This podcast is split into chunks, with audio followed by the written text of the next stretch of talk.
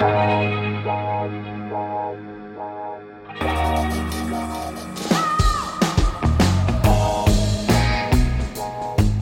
à lire, un podcast de Bernard Poirette. Un soir, à Milan, Andrea Serini, concessionnaire de voitures de luxe, s'est abattu dans son magasin alors qu'il s'apprête à baisser le rideau.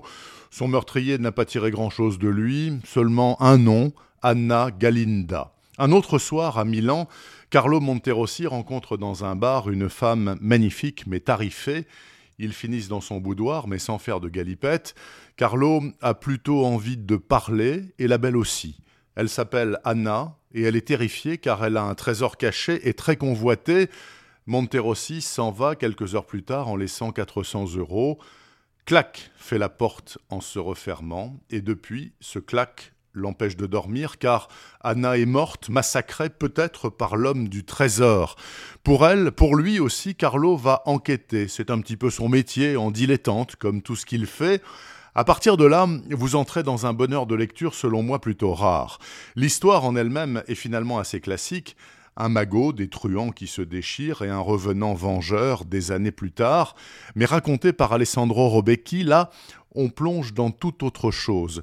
Le style est assez sidérant, un peu déroutant au prime abord, mais très vite addictif. Exemple, en une phrase, la rencontre de Carlo et Anna. Elle doit avoir 35 ans, mais Carlo n'a jamais été bon pour ses évaluations de vétérinaire. Elle sourit avec un air d'excuse, elle a les yeux noirs, des bijoux discrets et un maquillage raisonnable, modèle Qu'est-ce que je m'ennuie loin de Saint-Tropez? Tout est dit. En plus, par moments, c'est très très drôle. Carlo aux prises avec sa gouvernante Katrina, deux mètres de tronc de boulot made in Moldavia, des scènes qui m'ont fait hurler de rire. Enfin, les personnages sont magnifiques, Monterossi bien sûr, mais aussi parmi d'autres le sous-brigadier Tarcisio Ghezzi, ami de Carlo et époux de Rosa. Rosa qui lui assène à intervalles réguliers Ne t'agite pas, Tarcisio, sinon c'est pire. Enfin, il y a Milan. Milan, la ville riche, pluvieuse et sans vent, sauf là, pendant cette magnifique enquête, nouvelle preuve de la très grande qualité du polar italien, le giallo.